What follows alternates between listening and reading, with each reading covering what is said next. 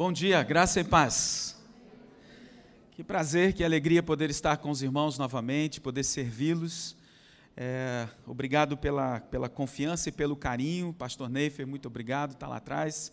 É, Heikley também, é, Marley, que tem sido amigos leais e queridos durante muitos anos.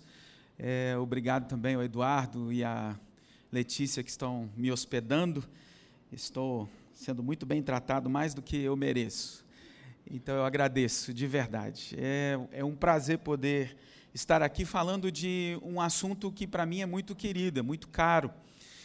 Quando a gente fala sobre missões e a perspectiva de missões, eu estou falando de algo que estou em casa. Como a Heikley falou, eu sou filho de missionário. Durante muitos anos, uma boa parte da minha vida, eu gastei em missões. Meu pai é missionário da Convenção Batista Brasileira há 42 anos. 42 anos fora do Brasil, em diversos países, em diversas nações, e eu caminhei com ele por um bom período. Desde os meus sete anos de idade, que eu caminho com os meus pais, ou dos sete até os vinte e poucos anos, viajando por outros países, etc., e conhecendo nações e culturas sendo imerso nesse trabalho missionário, nesse desafio de plantar igrejas e de levantar igrejas. A nossa família, como um todo, é envolvida em missões. Nós estamos, é, já temos na nossa família quatro gerações de pastores e de obreiros, né? Eu sou terceira geração, eu tenho uma sobrinha que agora já está formada no seminário, um sobrinho que está se formando também no próximo ano.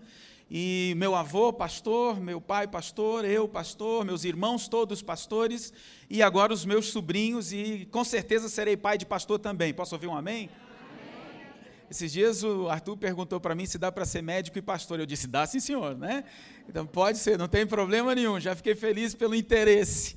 E a gente cuida deles e os educa, ensinando que servir ao Senhor independente da sua profissão, da sua vocação, servir ao Senhor é 100% do nosso tempo.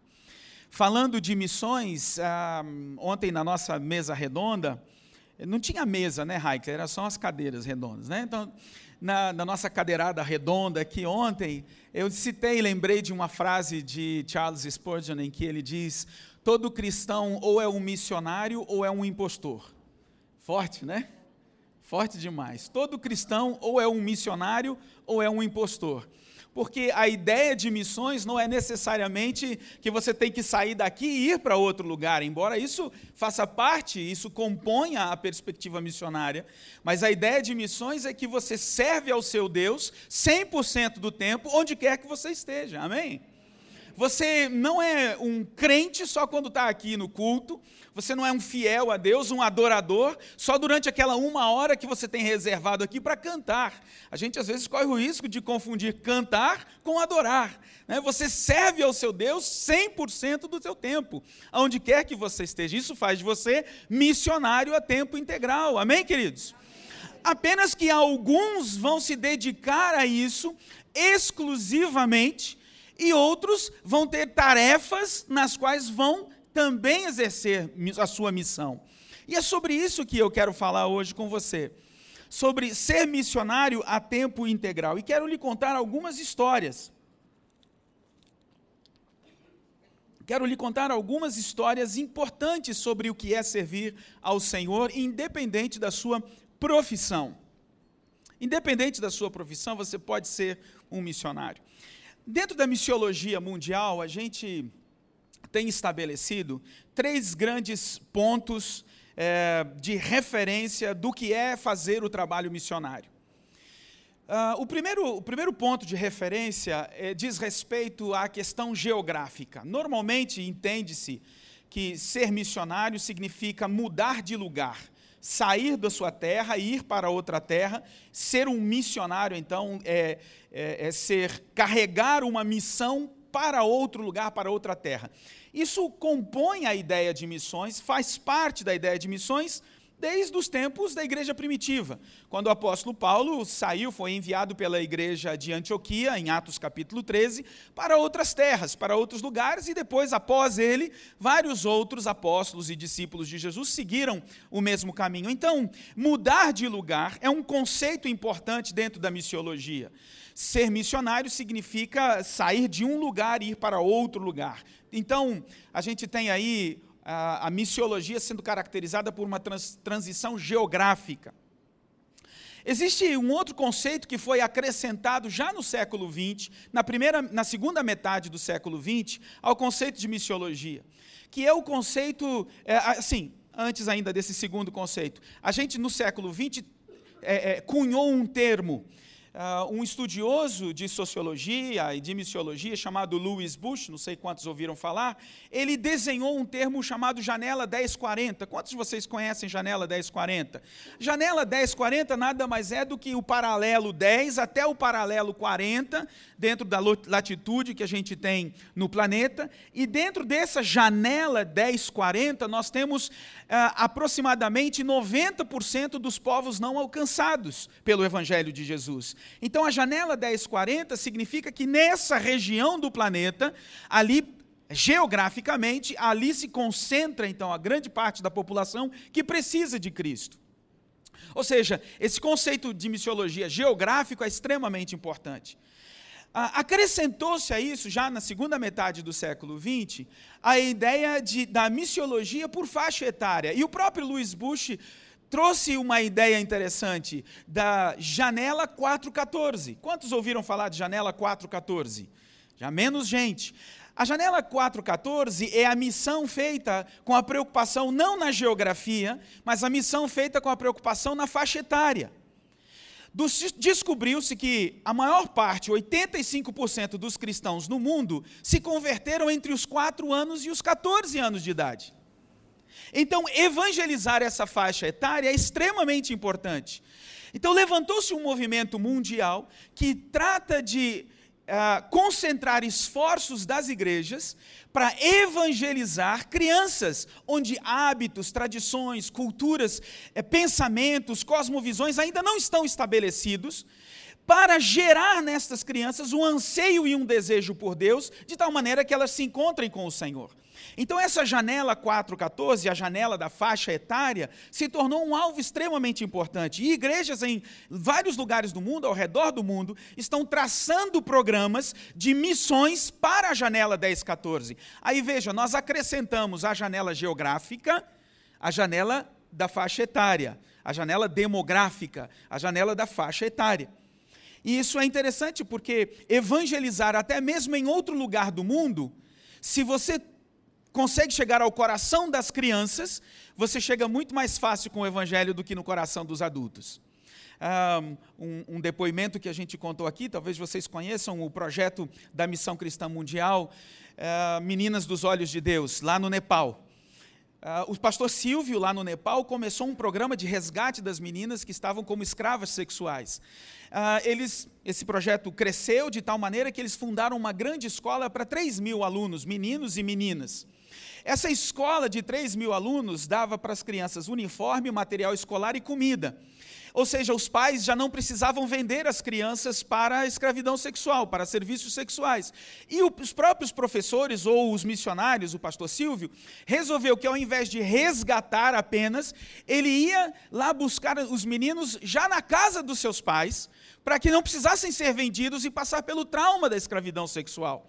Assim, ele começou essa escola e as crianças foram sendo resgatadas de dentro da casa dos seus próprios pais. Essa escola funcionou tão bem e causou um impacto tão grande na região onde eles estão, que o governo nepalês enviou uma comissão da, do Ministério da Educação deles para conhecer o projeto.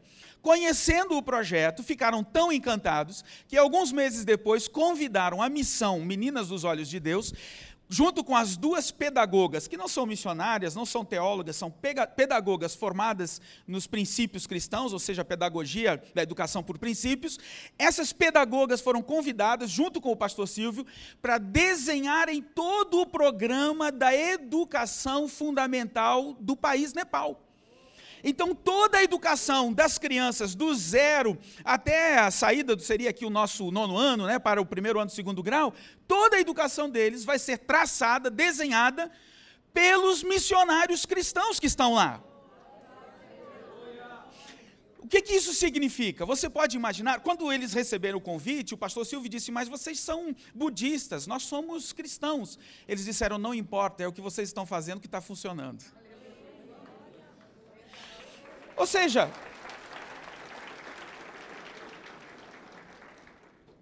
vamos imaginar que a gente tenha 3 mil crianças educadas desde pequenas nos princípios da palavra e da verdade do Senhor. O que será do Nepal daqui 20 anos? Você consegue entender? Dentro desse conceito demográfico de missões, ah, acrescentou-se agora, no comecinho do século XXI, uma outra ideia. Uma ideia de que o campo missionário por excelência nestes últimos anos, é, além da questão geográfica e além da questão demográfica, também é a questão ideológica. Então, evangelizar ideias é o nosso campo missionário do século XXI. Nós precisamos evangelizar ideias. O que significa isso? Confrontar as ideias que o mundo tem hoje com a verdade de Jesus e destruir essas ideias mundanas, seculares, humanistas, com a verdade de Cristo, de tal maneira que a verdade de Cristo prevaleça. Porque a verdade de Cristo não combina com a verdade desse mundo. Você já sabe disso, não é verdade? Sabe ou não sabe? não combina. Então, confrontar essas verdades. Mas para isso, o crente precisa ser inteligente. Para isso, o crente precisa se munir. O crente precisa se armar. Mas ele não se arma mais apenas com a emoção dos nossos cultos maravilhosos. A gente não se arma mais só com argumentos de dogmas cristãos, agora a gente se arma com inteligência, com argumentos científicos, com argumentos filosóficos, com argumentos semânticos, e a gente se arma com inteligência e pode confrontar essas ideias em debates públicos, em debates nas universidades, etc. E sempre, sempre que os cristãos estão bem preparados, é a lógica, a razão e o poder da mensagem que a gente tem é que vence os debates. Sempre, 100% do tempo. 100% do tempo. Pensando nesses aspectos, a gente entende missões de uma maneira muito mais ampla. Não é simplesmente sair daqui e ir para outro lugar, isso também é missões. Não é simplesmente pegar uma faixa etária, isso também é missões. Mas é também juntar estes três aspectos: a demografia, a geografia e a ideologia. Assim a gente faz missões. Você ficou claro para os irmãos? Consegui explicar direitinho? Joia. Um, dentro desse projeto é o que eu quero transferir para vocês aqui algumas informações. O apóstolo Paulo entende e fala aos seus, aos seus eh, discípulos e aqueles a quem ele ministra, dá uma palavra muito importante. Ele diz em Efésios capítulo 4, versículo 1: Como prisioneiro no Senhor, rogo-lhes que vivam de maneira digna da vocação que receberam vocação. Normalmente nós confundimos a palavra vocação ou aplicamos a palavra vocação, nem tanto a confusão, às vezes é só a utilização da própria palavra, como um termo específico para quem trabalha uh, e quem se dedica ao ministério eclesiástico. Um, nós dizemos que temos uma vocação, e normalmente as, essa vocação está conectada a algo espiritual. Vocação, a palavra vocação, ela vem do latim, vem da palavra vocare, que quer dizer chamar. Então, quando eu digo que eu tenho uma vocação, é porque eu tenho um chamado. Eu tenho um chamado. Quem tem chamado? Todos nós temos um chamado. A palavra eclésia, de onde vem a nossa palavra igreja, ela a eclésia é do grego, ela significa ek, ou ela é junção de duas palavras, ek kalel. Ek é para fora, Kalel é chamado. A igreja significa chamados para fora. Nós somos igreja de Jesus. Posso ouvir um amém da igreja? Nós somos a eclésia de Jesus, isso significa que nós somos chamados para fora. É interessante porque a gente vive chamando as pessoas para dentro. Não é verdade? Mas nós é que somos chamados para fora. O nosso chamado é para estarmos na nossa sociedade executando a missão de Deus. E este é um ponto importante. Nós executamos a missão de Deus. Não é a igreja que faz missões. É Deus que faz missões e convida a igreja a participar com ele disso. Deus faz missões desde Gênesis. Como a gente estava falando ontem com o pastor mas eu, Deus é o primeiro missionário quando ele parte em busca de Adão e Eva depois do pecado. Adão, onde você está? O Senhor vai atrás da gente. O Senhor dá mostras de seu, de seu coração missionário. Ele tinha um único filho e fez dele um missionário. Ou seja, Deus está fazendo missões. A história de missões é a história de Deus. Deus está fazendo essa obra de redenção do planeta inteiro. E Ele convida a igreja a sair para fora, para unir-se a Ele nesse grande projeto. Quem é chamado pelo Senhor? Todos somos chamados. Todos somos vocacionados. Todos temos uma vocação. De alguma maneira, Deus falou com cada um de nós. Agora, é importante entender que ser chamado pressupõe um chamador. Esse chamador é o nosso Senhor, que, como eu estou falando, ele tem uma missão e nos convida para participar dela. Não somos nós que damos as ideias a Deus sobre o que fazer. É Deus quem dá as ideias a gente sobre o que a gente deve fazer. Não é o urso que diz ao Senhor, urso, não é o urso que diz ao Senhor como ele deve evangelizar entre os hippies junto com o bicudo. Quem faz isso é o Senhor que diz para o urso e para o bicudo como eles devem evangelizar os hippies. Porque a missão não é deles, a missão é nossa. O que é nosso é o chamado, o convite. E quem resolve aceitar, cumpre esse chamado. Agora, eles estão num chamado integral eclesiástico. Esse chamado pressupõe um propósito. Deus não chama ninguém sem um propósito. Aliás, Provérbios capítulo 16, versículo 4 diz que Deus nada faz sem um propósito. Deus tem um propósito para tudo. Aliás, Deus só se move por propósitos. Raramente, aliás, pouquíssimas vezes, Deus se move por necessidades. Deus se move por propósito. Deus tem um plano e Ele é fiel ao plano. E ele está seguindo o seu plano. Se Deus se movesse por necessidade, já não haveria fome na África, por exemplo, porque precisa suprir a fome lá? Precisa. Mas Deus se move por propósito. E Deus tem um propósito para cada um dos seus filhos e um lugar para cada um dos seus filhos. Ser vocacionado, ser chamado, pressupõe que alguém que tem um plano que alguém que tem um propósito me convida a participar desse plano, me convida a participar desse propósito. Agora, qual é o propósito dele especificamente para mim? Será que todos nós devemos ser missionários entre os hippies? Tem alguns aqui que não têm a mínima cara de que seriam missionários entre os hippies.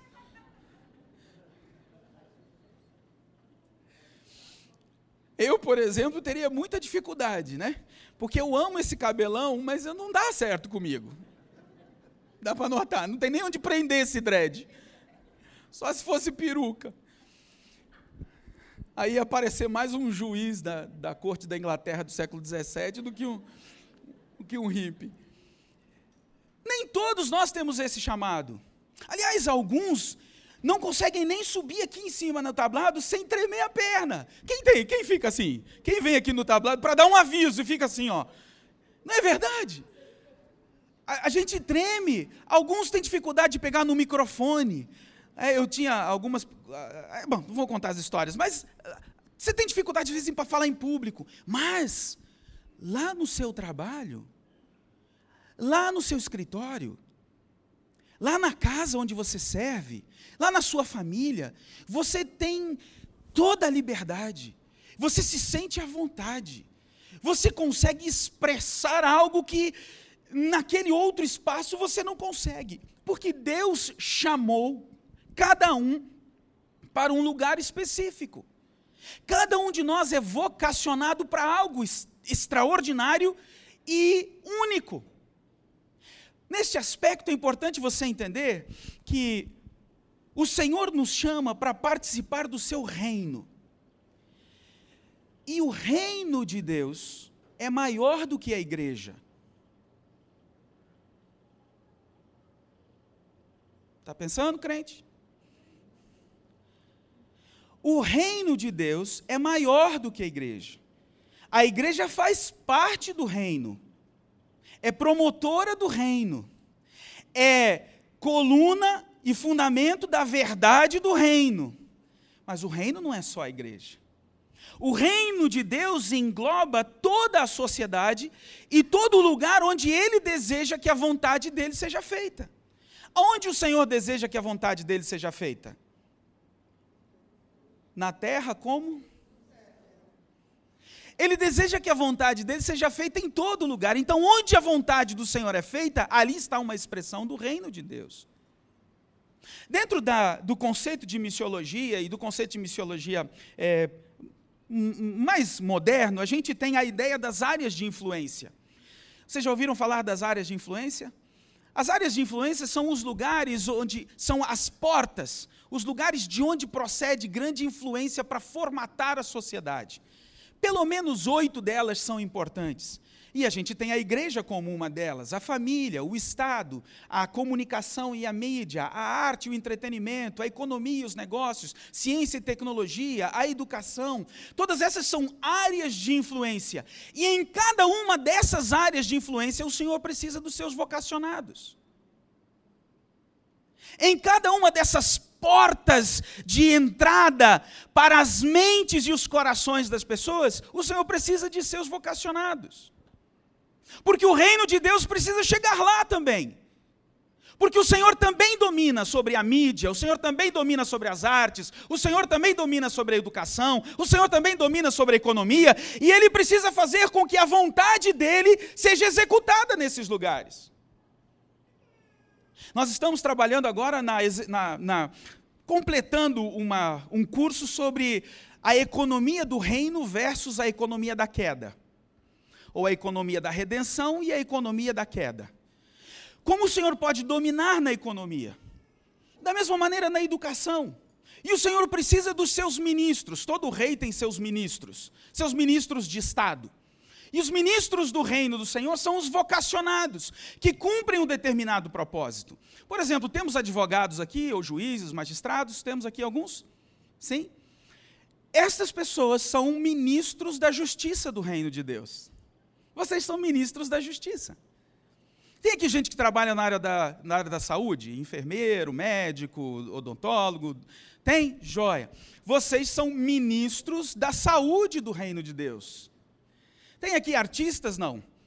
Músicos, dançarinos, é, artistas mesmo, atores. Tem aqui? Vocês são ministro da cultura do reino de Deus. Tem aqui engenheiro, arquiteto? Tem? Onde estão? Engenheiros e arquitetos. Muito bem, vocês são ministros da infraestrutura do reino de Deus. Estão me acompanhando? Estou conseguindo explicar isso? Isso significa que cada um de nós é um vocacionado num propósito específico. Você não está liberado da sua responsabilidade de ser um missionário. Só porque você é um professor, ou é um arquiteto, ou é um médico. Nós todos estamos debaixo dessa vocação. Você pode descobrir a sua vocação de maneiras bem simples. Aqui eu vou resumir para você, para a gente não, não perder muito tempo, porque, embora eu ganhei uma promoção hoje, né? me disseram que era 40 minutos, mas só hoje tem uma promoção de 50. Então, então eu estou feliz da vida que eu ganhei a promoção. então você, você pode descobrir a sua vocação conhecendo seus dons. O texto de 1 Coríntios capítulo 12, versículo 4 a 6, a gente não vai ler aqui todo ele, ele explica em cada um dos versículos 4, 5, 6, que primeiro, eh, há dons espirituais, segundo, há dons, há dons ministeriais e terceiro, há dons naturais. Nós temos, todos nós temos dons espirituais, temos dons ministeriais e temos dons naturais. Quando você conhece os seus dons, para que eles servem e começa a desenvolvê-los, então você começa a entender qual é a direção da sua vocação. Porque o chamador, o vocacionador, aquele que te convidou a fazer parte do projeto, também te capacitou. Ele também te preparou, ele também derramou sobre você habilidades específicas. Não seria um bom administrador o Senhor caso ele chamasse você para falar em público e não te desse o dom da oratória? Concordam comigo? Se você tem o dom da oratória, então o Senhor chamou você, de, provavelmente o foco da sua vocação é falar em público. O Senhor não chamaria você para ser ministro da economia do reino, como um economista, como um contabilista, etc., um contador, se ele não te desse amor pelos números. Certo? Concordam comigo? Ah, o Senhor me chamou para ser, ah, ser, contador, é, para servir como contador. Ah, tá bom. Você gosta de matemática? Não, odeio. Aham. Uhum. Você está com uma sintonia equivocada aí. Você está ligando em outro canal. Ah, o Senhor me chamou para ser músico. Você estudou música? Não. Você canta bem? Não, sou desafinado. Não, mas para o Senhor qualquer coisa. Não, não, não, não. Ou seja, o Senhor te dá dons. Dons espirituais que vão servir para você abençoar a sua igreja. Dons ministeriais que vão servir para você executar o seu ministério ao mundo, edificando assim também a igreja de Cristo. E dons naturais que vão servir para você ganhar seu din-din suprir sua família, planejar o futuro, se preparar bem e abençoar o reino de Deus e outras pessoas. Ou seja, dons naturais, dons espirituais e dons ministeriais, você encontra aqui neste versículo. É, é a introdução desse tema. Você descobre a sua vocação reconhecendo sua paixão. O que, que te move? O que, que quando você vê, mexe lá dentro? mexe dentro de você. Esses dois textos são textos, um de Jesus, quando ele viu as multidões como ovelhas sem pastor, e algo dentro de suas entranhas mexeu. Não pode ficar assim. É, o texto de Lucas 19 é o texto que o Senhor fala que o filho, de, do, o filho de Deus veio buscar e salvar o que se havia perdido. Ele tem uma convicção a paixão dele é pelo perdido. Alguns anos atrás, a igreja romana resolveu dizer que Jesus fez uma opção pelos pobres. Não, não, não, não, não. Jesus fez uma opção pelo homem. Amém, queridos? Não é pobre, não é só o pobre, é o pobre, o rico, classe média, é todo mundo. O Senhor ama o homem, e é o homem e suas mazelas que mexem com, com as entranhas de Cristo, porque essa era a paixão dele. Gente, e ficava isso muito claro, porque às vezes ele saía para descansar e alguém dizia Jesus, Jesus, e ele voltava. Não é verdade? Lembra dessas histórias? O Senhor se dedicava às vezes até tarde da noite para cuidar dessas pessoas, porque essa era a, sua, a paixão dele. Qual é a sua paixão? O que move você e leva você a ficar até tarde? O que, o que te toma o tempo? Você diz, uau, isso é gostoso demais de fazer, Senhor. Esse negócio é a sua paixão. Descubra a sua paixão. Se você não tem paixão por nada, então é, a gente compra um caixão bom para você e você descobre seu caixão. Porque é sinal de que você perdeu a razão da sua vida, né? Descubra, além de sua paixão, descubra uma razão pela qual vale a pena entregar a sua vida. Sabe, esse texto que eu coloquei aqui é o de Esther. Você lembra da história de Esther? E você lembra do risco que ela correu quando ela marcou uma reunião, ou quando ela entrou sem marcar, melhor dizendo, na, frente, na presença do rei? Lembram disso? Sim, essa história aqui, ou esse texto de 4,14, é quando Esther estava com medo de fazer isso, e Mardoqueu fala para ela: quem sabe se não é por esse motivo que você chegou à posição de rainha? Há uma razão específica para você ser quem é, estar onde está. Descubra uma razão à sua volta.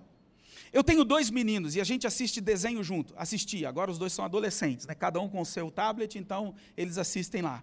Mas a gente assistiu o Robôs. Não sei se vocês assistiram Robôs. E tinha o, um personagem que era o grande soldador. E o grande soldador tinha uma filosofia de vida. Ele dizia assim: viu uma necessidade? Quem assistiu Robôs? Então vamos lá. Viu uma necessidade? Atenda. Quem, quem falou? Quem falou? Oh, isso mesmo. Viu uma necessidade, atenda. É, Rodney, né? Era Rodney. Rodney. Rodney era o, era o robozinho que, que sempre citava isso viu uma necessidade, esse, esse, é o motivo, essa é, essa é a razão. Você encontrou uma, uma, necessidade, viu, e esse negócio mexeu com você, não vira as costas e diz assim: Senhor, manda alguém para resolver esse pepino. Não, não, não. Você viu aquilo, aquilo mexeu com você, algo de Deus está brotando. Gente, fala a verdade. Quem vai daqui para o Egito? Se algo de Deus não brotar. Você vai para o Egito? Não. Não brotou nada. E pede ao Senhor que não brote, né? Alguns estão orando por isso. Senhor, não faz nascer nada de mim para o Egito. Sabe, quando nasce esse negócio dentro de você, você faz cada loucura. Descubra uma razão pela qual vale você arriscar sua vida, que era o que Esther estava fazendo aqui. O que vale a pena, pelo que vale a pena você morrer e viver? É assim que você descobre sua vocação. Pelo menos estas três instruções, tem mais, né? A gente, quando trabalha com coaching, encontra muitas maneiras de você descobrir isso daqui. Mas desconheça seus dons, reconheça sua paixão, descubra uma razão pela qual vale a pena você viver e você morrer. E você vai encontrar a sua vocação. Ficou claro para você aqui? Joia. Dentro dessa perspectiva toda que eu falei para você, eu quero te contar algumas histórias. Eu quero te contar algumas histórias de homens, dois homens e uma mulher, que descobriram sua vocação e o seu lugar na sociedade. Mas, é, antes de contar as que eu projetei aqui, eu estava ali sentado e lembrei de William Carey, por exemplo. Já ouviram falar de William Carey, Guilherme Carey? Sim? Quem já ouviu falar de Guilherme Carey? Pouca gente, pouca gente conhece Guilherme Carey. Você precisa estudar essa biografia. Esse homem era um sapateiro, lá no século XVIII ele, membro de uma igreja batista, ele sentiu o chamado de Deus para a Índia. Percebeu que o Senhor estava chamando para ser um evangelizador na Índia, um missionário na Índia. Isso numa época em que os ingleses não enviavam missionários para lugar nenhum. Tanto que Guilherme Carey é chamado de o pai das missões modernas. E eu estava dando uma olhada aqui, enquanto estava sentado, lembrando dele, poderia ter colocado na minha projeção aqui. Você vai perceber que esse homem, o trabalho dele, o que ele fez na Índia, ultrapassa simplesmente a pregação do Evangelho. Você pensa num missionário, alguém que sai daqui para falar de Jesus às outras pessoas. E como se o falar de Jesus fosse comunicar Cristo verbalmente e pronto, a coisa está acontecendo.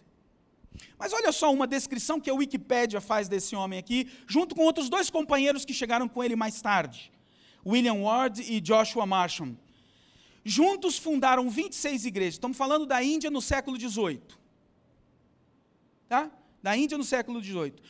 Juntos fundaram 26 igrejas, 126 escolas com 10 mil alunos. Traduziram as escrituras em 24 línguas, perdão, 44 línguas. Produziram gramáticas e dicionários para os hindus, eles não tinham dicionários e gramáticas. Foram eles que fizeram organizaram a primeira missão médica na Índia. Fundaram seminários, fundaram escolas para meninas. O primeiro jornal da Índia foram eles que fundaram. Além disso, Guilherme Carey foi um dos responsáveis pela erradicação do sati, o costume que queimava a viúva junto com o marido morto. É verdade. Você sabe que a ideologia hindu está prevalecendo hoje e eles querem voltar ao costume? Agora, no século 21? Querem voltar a aplicar o mesmo hábito de queimar a viúva junto com o marido morto. Não só isso, veja só. Ele fez experimentos culturais e fundou a Sociedade da Agricultura e Horticultura da Índia. Eles não tinham instruções nessa área. Estou falando de 1820. A primeira imprensa, não existia imprensa, eles levaram a imprensa para a Índia. A primeira fábrica de papel, o trem a vapor, eles que levaram o trem para a Índia. A tradução da Bíblia inteira para sânscrito, bengali, marathi, tolugo e outros idiomas. Você veja, disse que William Carey traduziu a Bíblia para a terça parte dos habitantes do mundo. Ele foi professor de línguas orientais, fundou a Universidade de Sarampore, que está lá até agora. Esse homem tem uma relevância na sociedade indiana como poucos homens no mundo. O que, que ele era? Um sapateiro vocacionado. Entendeu a sua vocação. Mas tem mais gente, e eu queria compartilhar com você aqui. Eu quero contar, não sei se você conhece a história de Cyrus McCormick. Já ouviram falar desse homem? Quem trabalha com. Aqui tem alguém que trabalha com agricultura, plantação, colheita, colheitadeiras. Tem? Lá atrás. Você já ouviu falar da colheitadeira McCormick? Já? Esse é o cara. Ele inventou a colheitadeira. Esse homem teve um impacto impressionante no mundo todo. Ele, além de inventar a colheitadeira, ele inventou um novo sistema de vendas e distribuição. Sabe o sistema de concessionárias? Ele que criou isso. Venda e depois a entrega do produto, ele inventou esse negócio.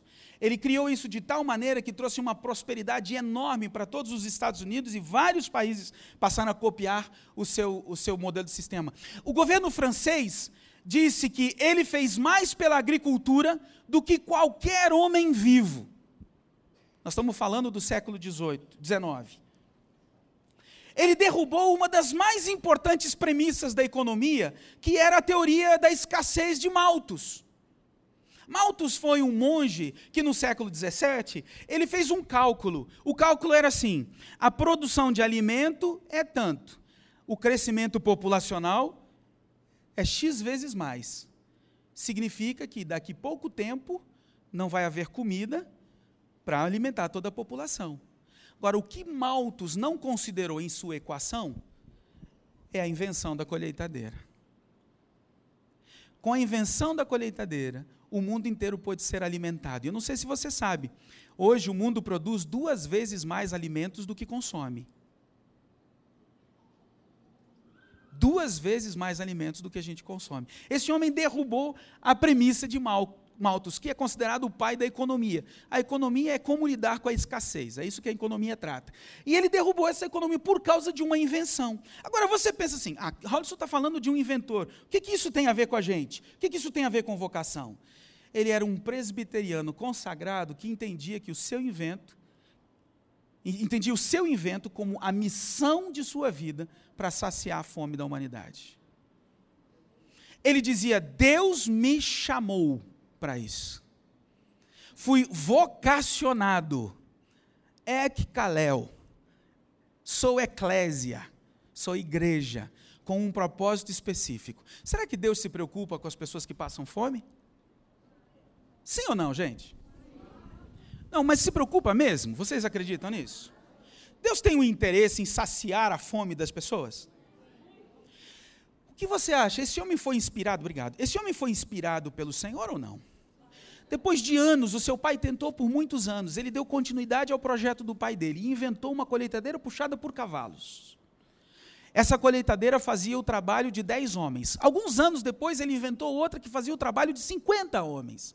Hoje, as colheitadeiras, baseadas no modelo dele, fazem trabalho de mil, dois mil homens. Esse homem foi inspirado pelo Senhor para proteger a humanidade da extinção. Você pode dar uma glória a Deus por isso?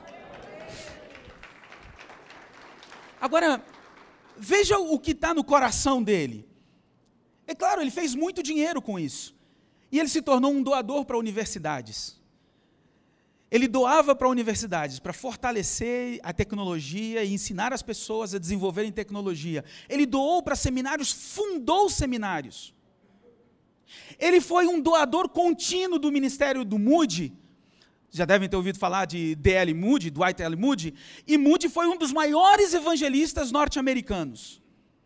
Ele fundou a, a, a, YMCA, que é a, a Associação dos a Associação Cristã de moços, né? De moços, é, é isso, né? Isso. Então, ACM, exatamente. Ele fundou, é, aqui ficou errado, né? É YMCA. É, ele fundou isso junto com o Moody para fortalecer homens, meninos, para tirá-los da imoralidade, tirá-los dos problemas sociais, da falta de emprego, para fortalecer esses meninos. Ou seja, você percebe alguém vocacionado e transformou a história da agricultura no mundo. Esse homem é um missionário. Estão acompanhando isso, né? Estou conseguindo explicar direitinho? É importante que esse conceito fique forte na sua mente. Olha aqui. Conheça Florence Nightingale. Quem já ouviu falar dela? Joia! Quem trabalha com enfermagem e medicina já ouviu falar de Florence Nightingale. Florence Nightingale, que viveu no século XIX, morreu em 1910, é a pioneira da enfermagem. Florence fundou a enfermagem, ela lançou as bases da enfermagem profissional em sua escola pioneira. Ali era a escola dela, a primeira turma dela. Eu não sei se você sabia, mas a enfermagem, na época em que ela começou, era feita por mulheres condenadas pela justiça. Mulheres que eram prostitutas ou criminosas, presas, condenadas. Então, para não ficarem nas cadeias junto com os homens, então elas eram levadas aos hospitais e elas atendiam os médicos. Você imagina a classe de atendimento que essas mulheres davam, né, como condenadas aos pacientes. Mas ela pegou essas mesmas mulheres, treinou essas mulheres e tornou essas mulheres em profissionais da enfermagem. Ela capacitou, ela era uma moça muito rica, ela teve um, um, é, é, é, filha de fidalgos, ela nasceu num condado inglês, no norte da Itália. O nome dela, Florence, vem de Florença. E, e ela tinha um futuro perfeito. Estava tudo certo. Ela ia casar com um homem rico, ia ter filhos, ia dar continuidade à prole e ao nome de seus pais. Mas ela decidiu que ia se dedicar a causas de cuidado com os pobres e com os enfermos. Ela rompeu com seus pais, abriu mão da herança e se dedicou exclusivamente a isso. Ela foi treinar nos hospitais, viajou para a guerra da Crimeia, onde ela serviu como enfermeira junto com essas mulheres. E lá ela, ela, lançou essa profissionalização da enfermagem. Teve um ativo envolvimento político na reforma de lei dos pobres, da lei dos pobres, que cuidava dos pobres e, e obrigava os hospitais a atenderem os pobres, tanto quanto os ricos. Essa mulher serviu a sua nação de uma maneira tão importante. Ela criou gráficos, ela foi a primeira pessoa a utilizar gráficos na medicina. Ela criou gráficos e estatísticas na área médica que inspiram as práticas sanitárias do mundo todo. Por exemplo, eh, naquela época, as pessoas eram operadas com esse bisturi, operava alguém aqui do fígado, não lavava o bisturi, operava o próximo do coração, não lavava o bisturi, operava. O que, que acontecia? Contaminação. Ela estudou isso, colocou em estatísticas e mostrou para todo mundo que você precisava esterilizar instrumentos. Não sabia exatamente ainda por quê, mas precisava esterilizá-los, porque isso fazia com que as pessoas morressem mais nos hospitais do que em casa. Como os ricos se tratavam em casa, quem morria nos hospitais? Os pobres. Então, essa mulher criou uma série de estatísticas que orientaram os médicos a salvarem vidas, vidas de pessoas em situação de risco, enfermos de guerra, gente contaminada, gente precisando de cirurgias, você pode dizer, Raul, o que, que isso tem a ver com vocação? Bom, Florence Nightingale era uma anglicana convicta. E ela estava certa de que Deus havia chamado para ser enfermeira. Ela diz: O Senhor me vocacionou para salvar vidas. Ela se preparou, se capacitou, rompeu com tudo. Igual Esther, ela arriscou sua vida, seu futuro. Quando ela foi para a Crimeia, ela pegou febre tifoide. E a febre tifoide entortou seus braços, ela não conseguia mais exercer a profissão. Então ela voltou para a Inglaterra e fundou a escola, a escola de enfermagem. E ali ela treinou centenas e centenas de mulheres para que pudessem servir nos hospitais. E as estatísticas dela passaram a ser usadas por hospitais, usadas por hospitais do mundo todo. Ela se tornou a mulher mais famosa na Inglaterra depois da rainha Vitória a primeira mulher a receber a medalha do mérito na Inglaterra. Uma serva de Deus que disse: Eu tenho uma vocação, eu tenho um chamado. Gente, eu estou arrepiado e não há do ar-condicionado. É porque não é possível a gente não admirar alguém que se dedica a um chamado como esse. Ela percebeu uma necessidade à sua volta, ela disse: vale a pena morrer, vale a pena viver por isso. E ela se entregou plenamente. É uma missionária enfermeira missionária. O último personagem que eu quero compartilhar aqui hoje é. assim, o juramento da enfermagem, que quando há uma formatura, elas levantam a mão e fazem o juramento, é o juramento de Florence Nightingale. E o dia da enfermagem é comemorado no mundo inteiro no dia do seu aniversário, 13 de agosto, se não me trai a memória.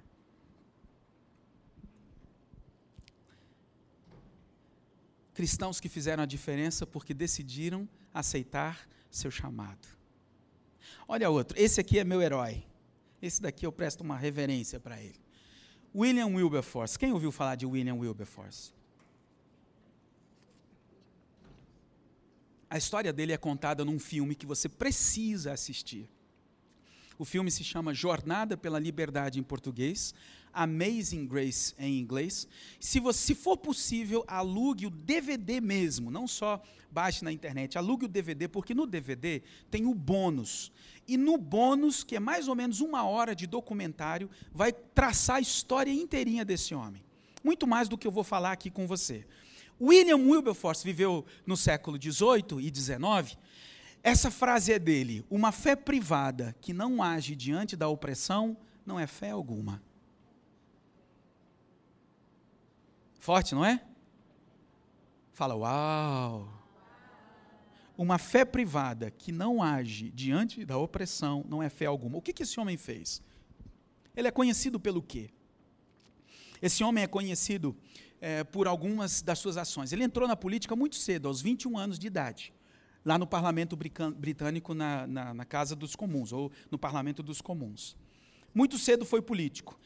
Aí, depois de uma vida libertina, converteu-se e queria deixar a política para ser pastor. Ele queria se dedicar ao ministério, queria ser pastor a tempo integral, ele queria se dedicar, dentro das áreas de influência, à igreja.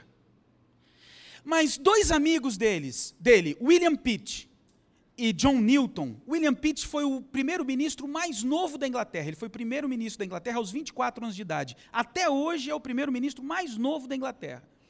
Foi muito amigo de Wilberforce. E John Newton.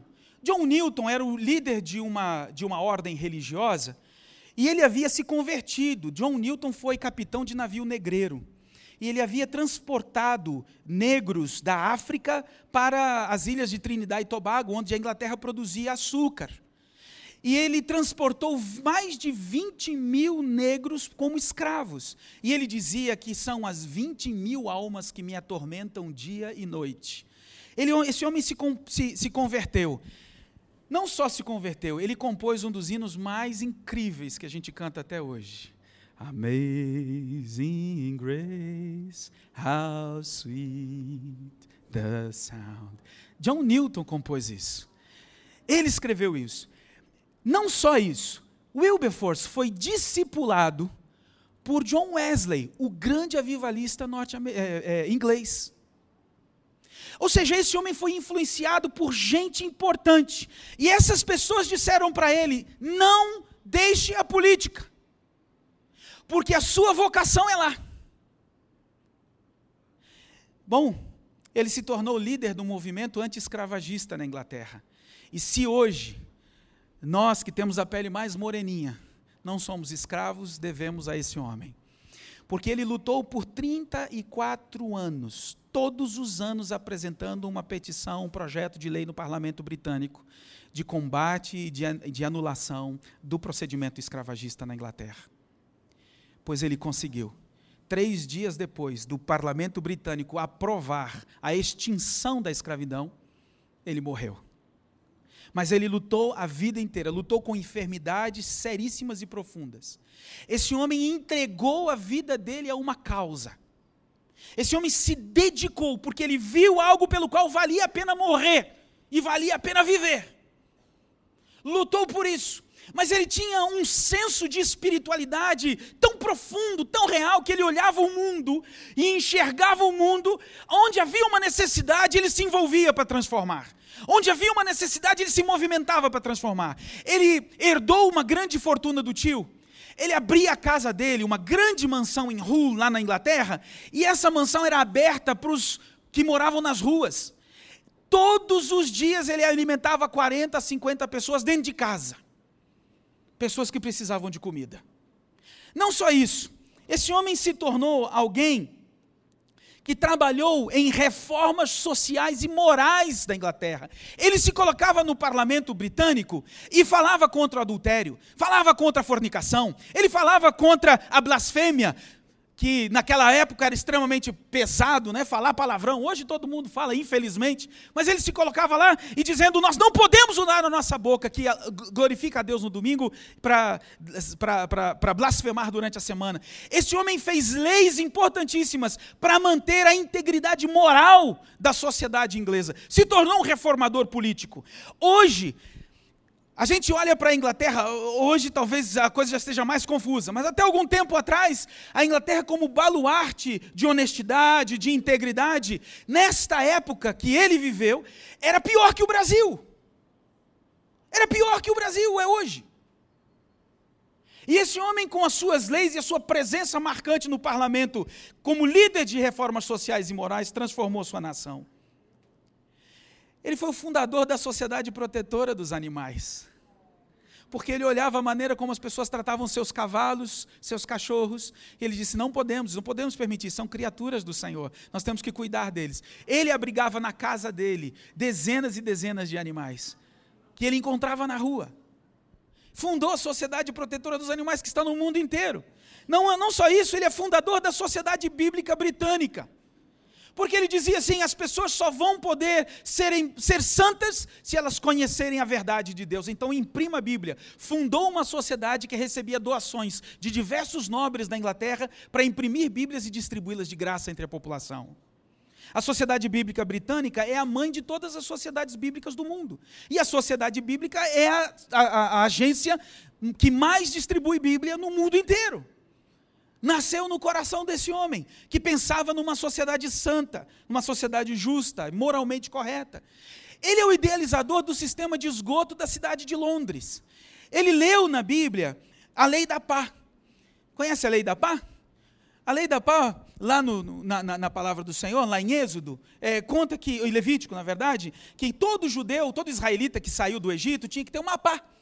Porque quando ele precisasse fazer uma necessidade, quando né, queria, quisesse aliviar o ventre, ele tinha que ir lá fora do, do acampamento, abrir um buraco, fazer o que tinha que fazer lá e enterrar.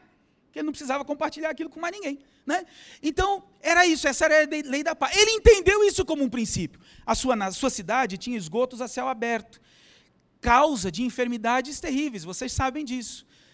O que, que ele pensou? A lei da pá o esgoto precisa ser escondido e lançado longe da cidade. Então é o que ele criou. Ele desenhou o sistema de esgoto de Londres que é usado até hoje.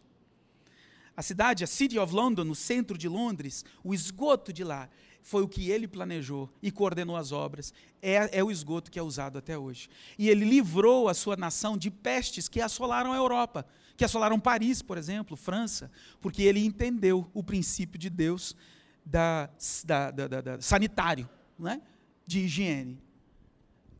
Esse homem foi tão importante para a Inglaterra que ele é homenageado com universidades, universidades levam o seu nome, monumentos, livros, é um dos homens mais é, citados em livros, estátuas por vários lugares do mundo, cidades têm o seu nome em homenagem ao que ele fez em homenagem à liberação dos escravos, em homenagem a tudo, todo o projeto dele. E ele foi enterrado na abadia de Westminster, que é onde são enterrados os reis e as figuras realmente importantes da Inglaterra. Ele está do lado, a, a, o túmulo dele do lado de William Pitt, aquele primeiro-ministro que era muito amigo dele. Onde está Winston Churchill, onde está Isaac Newton, ali está esse homem.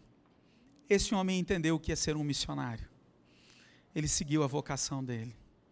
Esse é um dos que vale a pena você estudar a vida dele, você vai se admirar com o que o Senhor fez através dele. A gente tem personagens da história. Uh, tem um personagem, a história dele é contada nesse livro. Na verdade, é este autor, o Michael Bayer. Michael era pastor, era pastor de uma igreja por 15 anos. Ele entendeu que o Senhor estava chamando para deixar de plantar igrejas e começar a plantar empresas.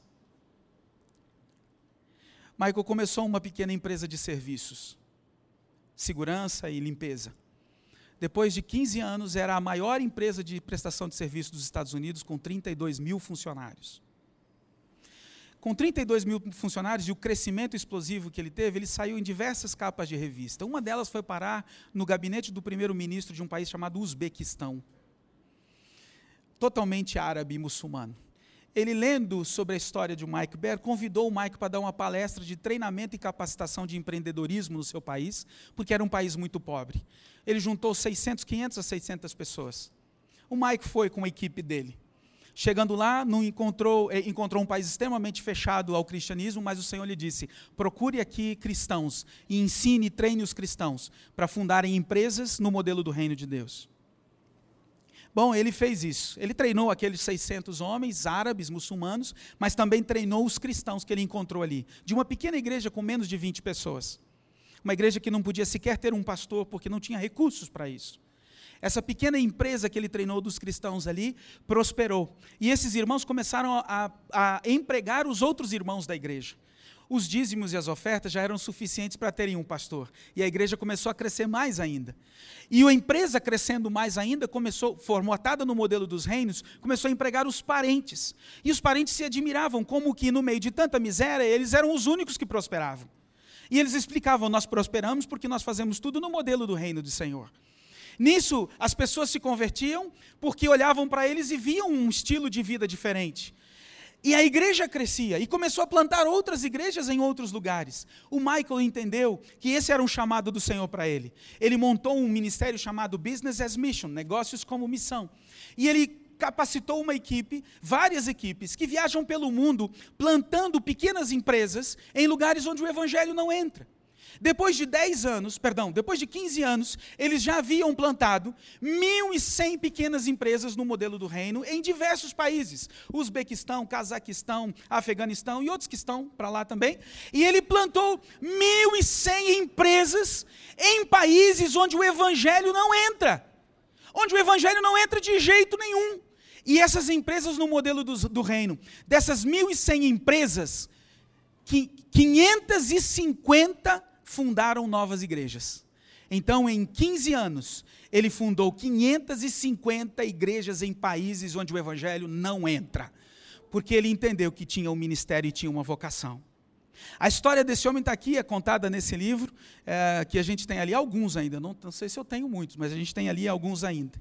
Você pode conhecer essa história. Este outro livro, chamado Vocação, tem dezenas de histórias de homens e mulheres, às vezes que não foram tão relevantes, tão conhecidos socialmente, mas que fazem a diferença em milhares de vidas. Vale a pena, de vidas. Vale a pena você conhecer esse outro livro também. Sabe, querido, quando a gente percebe e entende que vocação não tem a ver simplesmente com o que se faz dentro da igreja, mas vocação tem a ver com a sua vida no reino. Então você consagra e dedica tudo o que tem para servir ao Senhor. Por isso eu termino fazendo a pergunta: quais são os seus dons? Qual é a sua paixão? Qual é a razão que você tem pela qual vale a pena você viver e vale a pena você morrer? Sabe, para você não simplesmente chegar aqui uh, uma vez por mês e dar uma oferta e se liberar da culpa, do fardo, do peso. Achar que simplesmente dando uma oferta mensal, o que é extremamente importante, você já está cumprindo a sua vocação. Não, não, não, não. Isso é importante porque alguns vocacionados vão precisar da sua oferta e você foi chamado para ajudá-los. Mas ao mesmo tempo, qual é a sua vocação?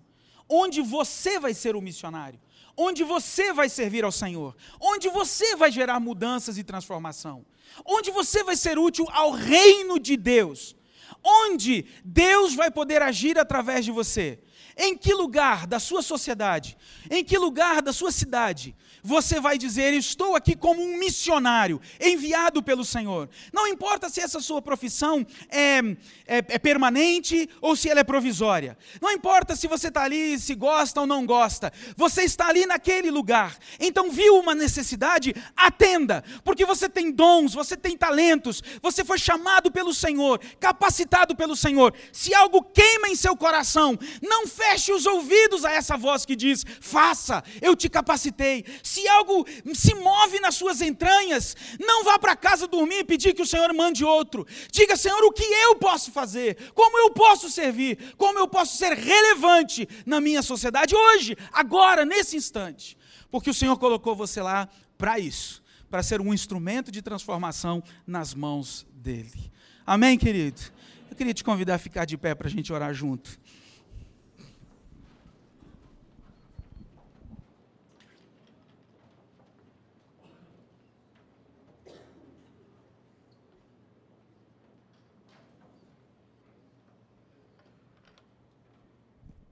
Feche seus olhos, por gentileza. Busque dentro do seu coração seus dons, sua paixão, sua razão. Busque luz.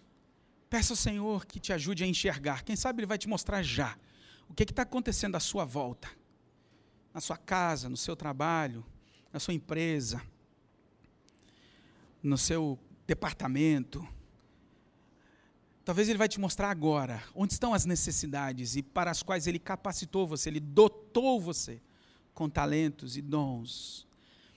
O que está movendo dentro das suas entranhas? E você diz assim, cara, eu não consigo ficar sem fazer isso. Às vezes você assiste um jornal na TV ou lê uma reportagem na internet e aquele negócio mexe lá no fundo e você fica incomodado com aquilo, e você diz: não pode ser assim, não está certo isso. Sabe, quando você fica incomodado, quando você fica indignado com alguma coisa, quando suas entranhas se mexem dentro de você, é porque o Senhor está dizendo: filho, é você mesmo que eu quero que interfira aqui. Eu sei que muitos de nós somos cristãos, aliás, todos aqui somos cristãos e temos o Espírito de Deus em nós. E o Espírito se move dentro da gente. Ele fala com a gente. Eu creio num Deus que fala, você crê também? E eu creio num Deus que está preocupado com os escravos, que está preocupado com os famintos, que está preocupado com os doentes, e por isso levantou William Wilberforce, levantou Florence Nightingale, levantou uh, McCormick, Cyrus McCormick. Eu creio num Deus que está preocupado com a corrupção, eu creio num Deus que está preocupado com crianças abandonadas. Eu creio num Deus que está preocupado com uma igreja fria. Eu creio num Deus que está preocupado com índios não alcançados que, que cometem a, o infanticídio. Eu creio num Deus que está preocupado com a galera da balada que sai para ter relações com todo mundo e se, e se, e se prostitui. Eu creio num Deus que está preocupado com a saúde mental, que está preocupado com as tribos das nossas cidades, que está preocupado com os modelos e os estilos de vida que trazem prejuízo e morte e miséria. E quando esse Deus olha lá de cima, ele tem uma missão, e a missão dele é resgatar essas pessoas, porque o Filho de Deus veio buscar e salvar o que se havia perdido, e essa é a missão dele, e ele diz: Eu preciso de você para cumprir essa missão comigo eu quero te vocacionar. Eu quero vocar você. Estou chamando você. Você é minha ekkalel, você é meu chamado para fora. Sai da sua casa, do seu conforto, porque o que eu tenho para você é muito mais nobre do que ficar sentado assistindo televisão, do que ficar, sei lá, no seu hobby todo dia.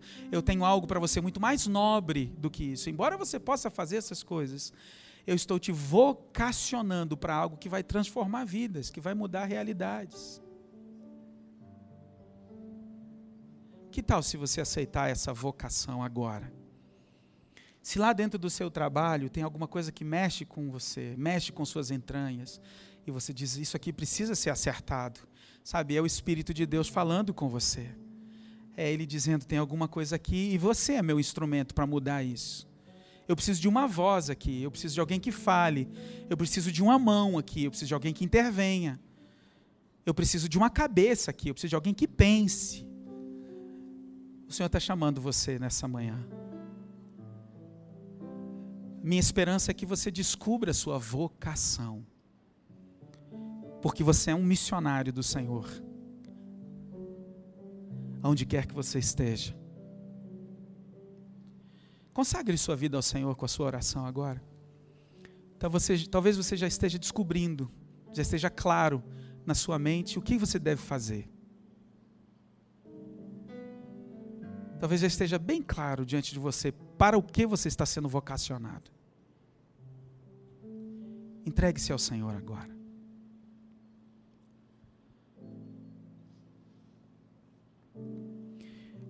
Só para a gente saber o que está acontecendo aqui, o que o Espírito Santo está fazendo. Continua com sua cabeça fechada, mas levanta sua mão se você já está entendendo o que, que o Senhor quer de você. Levanta bem alto sua mão e fica com ela aí. Se você já está entendendo, qual é a sua vocação? Levanta sua mão.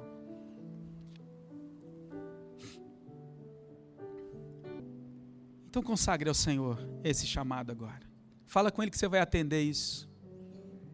Fala com Ele, Senhor, eu estou aqui com a mão levantada porque eu estou dizendo, eis-me aqui.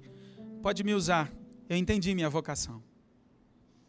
Pode me usar na administração, pode me usar na contabilidade, na engenharia, pode me usar na escola como professor, como reitor, Pode me usar como cientista, como inventor, pode me usar, Senhor. Me usa, me usa, me usa, me usa como advogado, como juiz, como médico, enfermeiro. Me usa, me usa, me usa, Senhor. Como músico, artista. Me use, Senhor. Me use como pai, como mãe. Me use como pastor, como missionário. Me usa. Eu entendi minha vocação, Senhor. Eu quero ocupar o meu lugar outro não vai precisar ser levantado, outro não vai precisar ser chamado para ocupar meu lugar, porque eu estou me oferecendo. Fala com ele isso, eu estou me oferecendo, Senhor, para ocupar o lugar que é meu, que o Senhor me desenhou, o Senhor me deu dons naturais, espirituais, ministeriais, porque o Senhor me capacitou para fazer exatamente isso hoje. Então eu aceito o meu chamado, Deus. Recebo o meu chamado nessa noite, nessa manhã. Em nome de Jesus. Senhor, eu oro pelos teus filhos. Pai, como é importante a gente entender a vocação. Teu servo Paulo diz que nós devemos andar conforme a vocação, dignamente, conforme a vocação com que fomos chamados. Senhor, ajude cada um de nós a encontrar seu lugar e a expressar o Deus vivo e poderoso que há em nós, nesse lugar. O Deus de amor e misericórdia, nesse lugar onde o Senhor nos vocacionou. Ajuda-nos a expressar os dons, a sabedoria do Senhor, nesse lugar onde o Senhor nos, nos posicionou, para que sejamos instrumentos poderosos do Senhor. Senhor, talvez sejamos como um desses personagens mostrados aqui. Talvez sejamos anônimos, mas não interessa, porque é o Senhor quem julga nossa obra, não são os homens. Mas nós queremos te servir o melhor que podemos. Use as nossas vidas em nome de Jesus. Amém e amém.